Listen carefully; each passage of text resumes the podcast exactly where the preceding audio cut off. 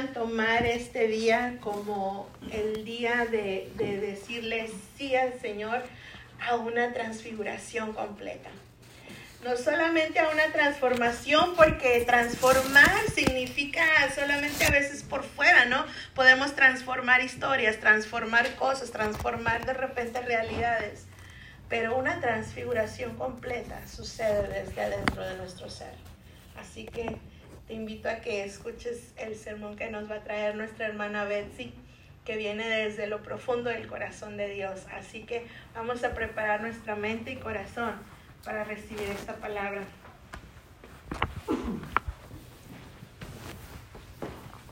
Dios les bendice, gracias viva. Un, placer estar otra vez compartiendo con ustedes.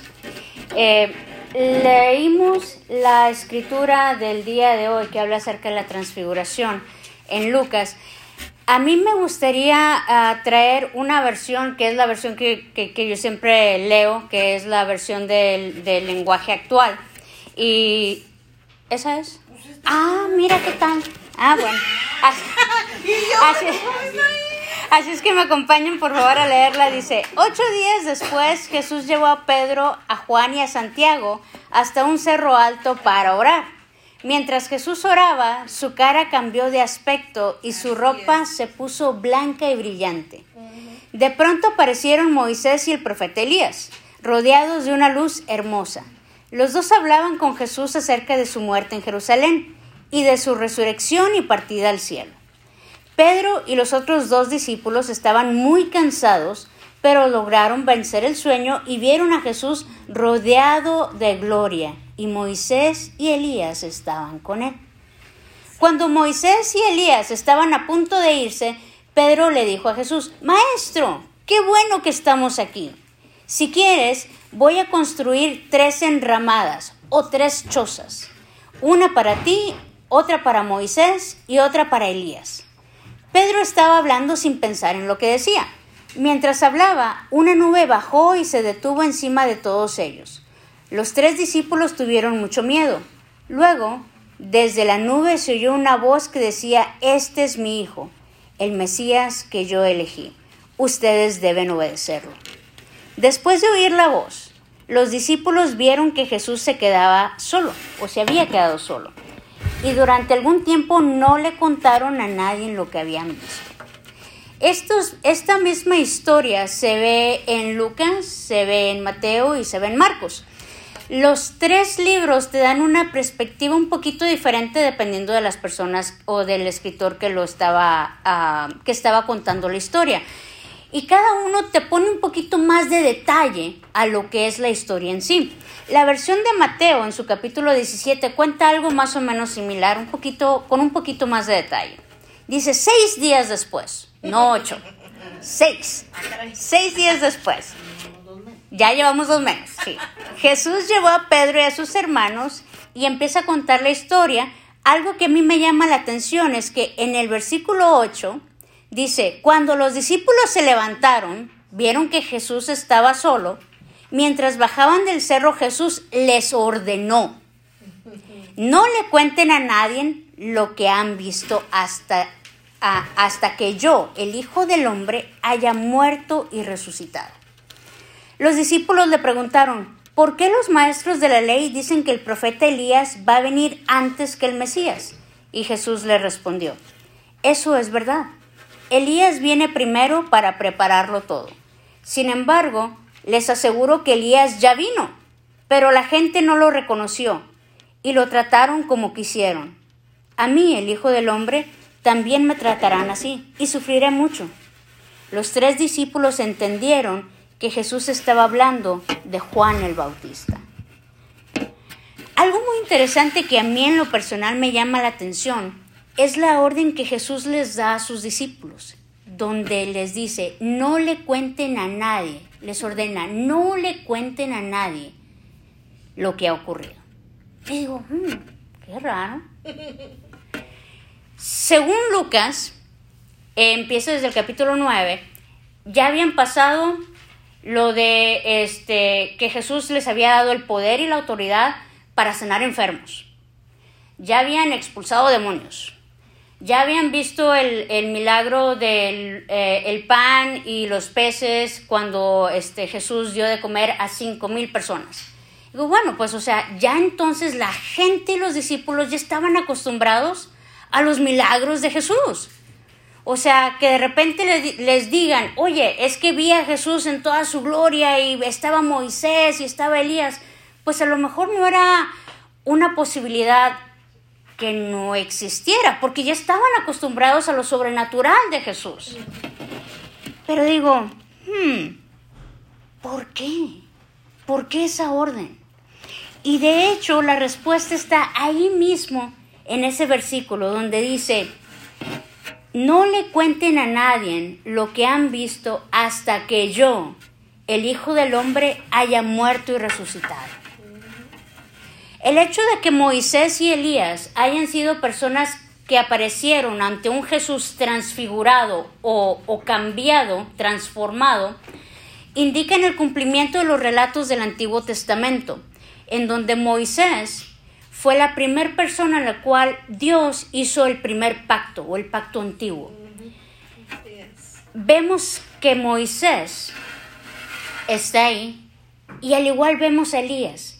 Y Elías, según el Antiguo Testamento, era también pieza clave en lo que es la, historia o el, o el aviso de que un Mesías venía.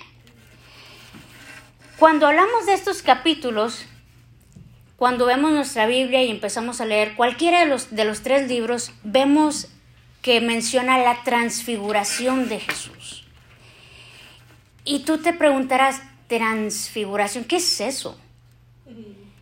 Voy a poner los lentes de, Eugenio Derbez hmm, ¿qué es transfiguración? Transfiguración proviene del latín transfiguratio onis. En castellano, transfiguración es algo que implica un cambio. Un cambio, pero de un cambio hacia su forma natural. Hacia lo que es la esencia de, de esa de, ese, de esa persona o de ese objeto. Es un cambio, una metamorfosis a. Entonces significa, ya poniéndonos a pensar, indagar en nuestro ser, significa que Jesús no querían que hablaran de esa situación, porque esa transfiguración que los apóstoles habían visto era una transfiguración no permanente, sino temporal. Esa transfiguración que se dio en el monte eh, fue una probadita de cambio, porque faltaba un ingrediente muy especial. Faltaba el ingrediente secreto de esa mezcla poderosa, el Espíritu Santo. Por eso les dice, no se esperen sino hasta que, hasta que yo haya resucitado, porque cuando resucitó Jesús es entonces que vino el consolador. Es entonces que vino el Espíritu Santo. Por medio del Espíritu Santo nosotros podemos experimentar esa misma transfiguración que los discípulos presenciaron. Por medio del Espíritu Santo nosotros podemos entrar en la presencia de Dios y ser sanados, renovados, confortados, moldeados, porque nos conectamos con esa fuente, con esa fuente infinita que es nuestro Dios. Esa, esa es la fuente que nos revela cuál es nuestra naturaleza verdadera como hijos e hijas de Dios. Y yo quiero preguntarte algo, Gracia Viva. ¿Tú le crees a Dios? Amén. Ah, nomás la pastora vino el día. Ahí va. Gracia Viva, ¿tú le crees a Dios? Amén. ¿O solo lees de Dios? ¿O solo escuchas de Dios? ¿O solo hablas palabras de Dios? ¿Cómo? Sí, yo puedo decir, yo le creo a Dios, pero cuando me preguntan que si tengo pareja, yo les digo que no he encontrado al hombre perfecto para evitar que me juzguen, para evitar más preguntas, para, para evitar que la gente indague. En otras palabras, cuando me dicen en la iglesia que Dios me creó a imagen y semejanza de Él, pues no le creo. Porque como soy gay, pues me tengo que mutilar, me tengo que cortar para ser aceptada en esta sociedad. Digo que a lo mejor solo escucho de Dios porque en la iglesia me dicen que soy hijo de Dios, que Dios es el dueño del oro y de la plata y que Él me cuidará y que Él sabe lo que es mejor para mí. Pero me angustio cuando veo cómo está la situación económica. Veo que no me alcanza y decido, elijo este, meter overtime y poner primero mi trabajo antes que el trabajo de Dios. Digo que a lo mejor solo hablo palabras de Dios porque digo, Dios te bendice. Aleluya. Cristo vive. Pero de la misma manera también digo, ¿ya viste cómo vino la hermana? Mm. ¿Ya viste que aquel lo viene el caliente? Y, mm. ¿Ya te enteraste que la pastora se peleó con la Vicky? Mm. Y es pastora. A eso se refiere la Biblia cuando habla que no puedes tener a dos amos. O estás en la luz o estás en la oscuridad. O estamos realmente queriendo moldearnos a la luz de Dios. Habla de esa transfiguración, de ese cambio genuino que solo es posible a la luz del Espíritu Santo. De elegir darle cabida a que Dios trabaje en nuestro interior por medio de Él, por medio del Espíritu Santo. Para que Cristo, el Cristo que llevamos dentro, realmente resplandezca. Y como dice la palabra, resplandezca con esas vestiduras blancas, sin mancha. Muchas veces tratamos de encajar en esas cajitas que nos pone la, la, sociedad o que nos vende esta realidad.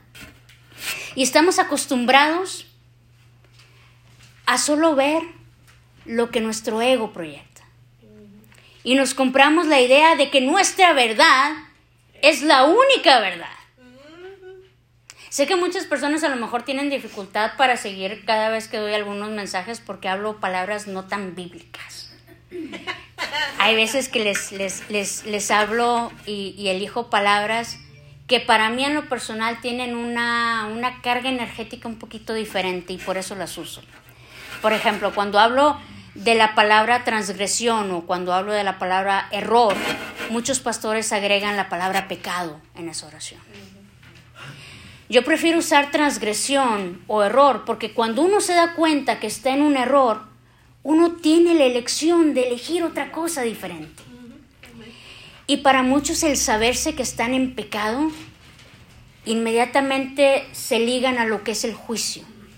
Inmediatamente se ligan a, esa condenación que es muy difícil de cambiar.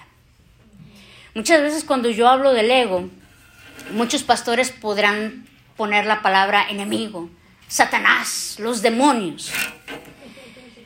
Pero para mí la palabra ego te hace más consciente de que la elección es tuya.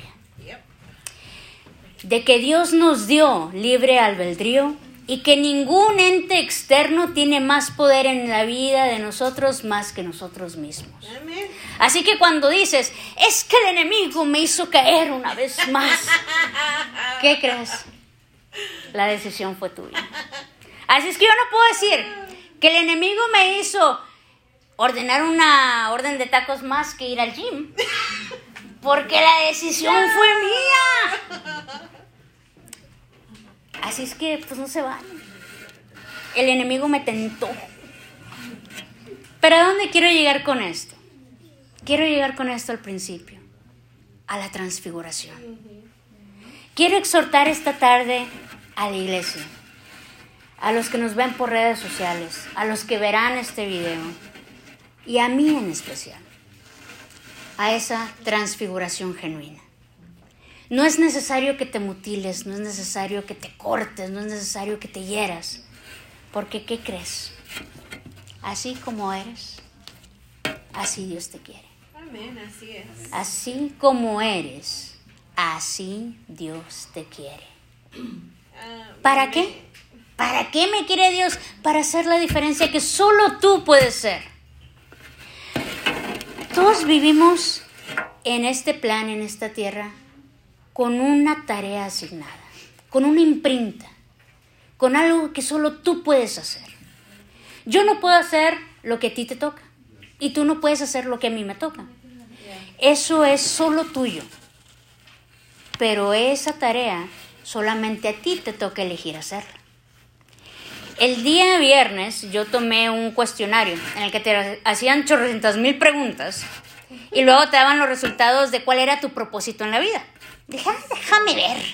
Si ustedes quieren hacerlos, ¿dónde está la ah, goodlifeproject.com? Por si están este, interesados. Cuando le leí los resultados a Rosita, le pregunté, oye, ¿cómo ves? Y me dice, no, pues la verdad sí le dieron al clavo. Así eres. y le pregunté también, si yo te hubiera leído estos resultados y te hubieras dicho, ¿estos son tus resultados? ¿Qué hubieras dicho? Me dice, no, pues yo no soy así. Le digo, ahí está el detalle. Ahí está el detalle, porque tú eres único. Así es. Tu tarea es única. Y mi tarea es única. Y eso está bien. Pero cuando nos olvidamos del ego o de ese carrito por en el que vamos, nos quitamos del carrito y nos unimos. Y yo me uno a ti, y yo me uno a ti, y me uno a ti. Nos unimos en ese poder que es Dios. Nos unimos sin máscaras. Nos unimos sin juicios. Nos unimos sin disfraces, sin caretas. Y ahí, ahí, cuando somos genuinos, es cuando ponemos las huellas que se quedan en el corazón de los demás. El día de ayer me llamó la atención un post de Facebook de una de mis niñas scouts. Cuando yo era joven, ya van a empezar los coyotes. Cuando yo era joven, yo lideraba una, uh, un grupito de niñas, de niñas de 6 a 12 años. Pues resulta que esa, una de esas niñas ya es mamá y ya este siguió ella en el movimiento scout y pues este como es un movimiento muy muy rico a mí me encanta este decidió meter a su hija al, al, al movimiento pues la niña se fue de campamento y llegó con un pie falseado eh, cuando cuando ella fue fue por por su hija este la admiró le dio este, la sorprendió más que nada el positivismo con el cual la niña la había recibido. Dice, ay no mamá, no te preocupes, ahora voy a poder ver todo el día Netflix y me voy a poder este, eh, actualizar con todas las cosas que no había visto. Cuando yo vi su post, yo me acordé mucho cómo ella era, Luisa, la mamá. Luisa era la niña Murphy si algo le iba a pasar a alguien, le iba a pasar a ella. Si alguien se iba a, quemar con el carbón, iba a ser Luisa. Si alguien se iba a falsear este, el tobillo en, ahí en el campamento, iba a ser Luisa. Si alguien este, iba a jugar con el perro y el perro le iba a morder, iba a ser Luisa. Eh, pobre Luisa, pero pero yo le respondí, me, me, dio mucha ternura y le respondí, le dije, ay, me acuerdo cuando yo te cargaba de camachito cada vez que te, que te pasaba algo. Y les voy a leer lo que ella respondió en ese post. Dice, sin duda hoy la cargaron entre su jefe y uno de la comunidad. Después del susto y verla cómo se reía mientras esperábamos la consulta, me remonté a esos días de mi infancia. Éramos tan felices y no lo sabíamos. Gracias por contribuir a los mejores recuerdos de mi vida. Eso pasa solo cuando nos olvidamos de quién debemos ser. Y solo somos nosotros, genuinos. Nos mostramos sin ningún tipo de atadura. Y yo te pregunto en esta tarde, ¿te atreverías a vivir en comunidad? Sin ataduras, sin apegos, sin expectativas a una realidad a la que pedimos a gritos que Dios nos saque de ahí? ¿O eres de los que le temen a algo diferente porque nos da miedo experimentarlo y nos devolvemos al lodo porque nos hace sentir seguros? Les dejo una conversación porque yo venía y, me encontré a dos personas que estaban hablando una salida de, una consejería pastoral con la pastora Isabel y me tomó mucha curiosidad lo que conversaban. Y dije, hmm, qué interesante, lo voy a compartir a la, a la congregación. Y dice, ¿qué te dijo la pastora? Ay, que estoy jodida. que me pasé de tu este. Ay, ¿y eso qué significa? Significa que es tiempo de sanar. Dice que estoy saturada de realidad, que me excedí de crédula. La verdad no sé muy bien a qué se refiere. Ah, entonces tienes una enfermedad. Pues sí, como que medio me dio una receta que para olvidar, que para desaprender. Ah, ¿y ahora? Pues ¿qué vas a hacer? Pues mira, me dijo que tengo inflamada la razón, que tengo el presente dislocado, que carezco de pasión, que me hace falta soñar, que la felicidad me abandonó. Cuando dejé de confiar, la voluntad se infectó que tengo un hoyo en la conciencia, que tengo herido el corazón, que tengo exceso de pasado, que tengo baja mi autoestima, elevado el rencor, que tengo náusea por la vida, dolor en el futuro, una relación tóxica e insuficiencia de amor. Ay, con razón te dijo que estabas bien jodida. ¿Y cuál es la receta para todos los males? Déjate la leo porque le escribí porque estaba hablando muy rápido. Ya saben a la pastora Isabel cómo es. Pues me dijo que durmiera sobre la banda, que bebiera el aroma de las flores, que comiera miel de mis propias manos, que me hiciera de comer, que enmarcara mi foto, que escribiera un poema, que me cantara en la regadera, que bailara sin zapatos, que riera sin motivo, que diera vueltas hasta marearme, que jugara con mi perro, que me llueva encima y que me embarre de lodo, que abra los brazos para que me acaricie el viento, que vea el amanecer y el ocaso, que duerma bajo las estrellas, que perdiera el control, que renuncie, que escriba la última carta y que acepte la vida.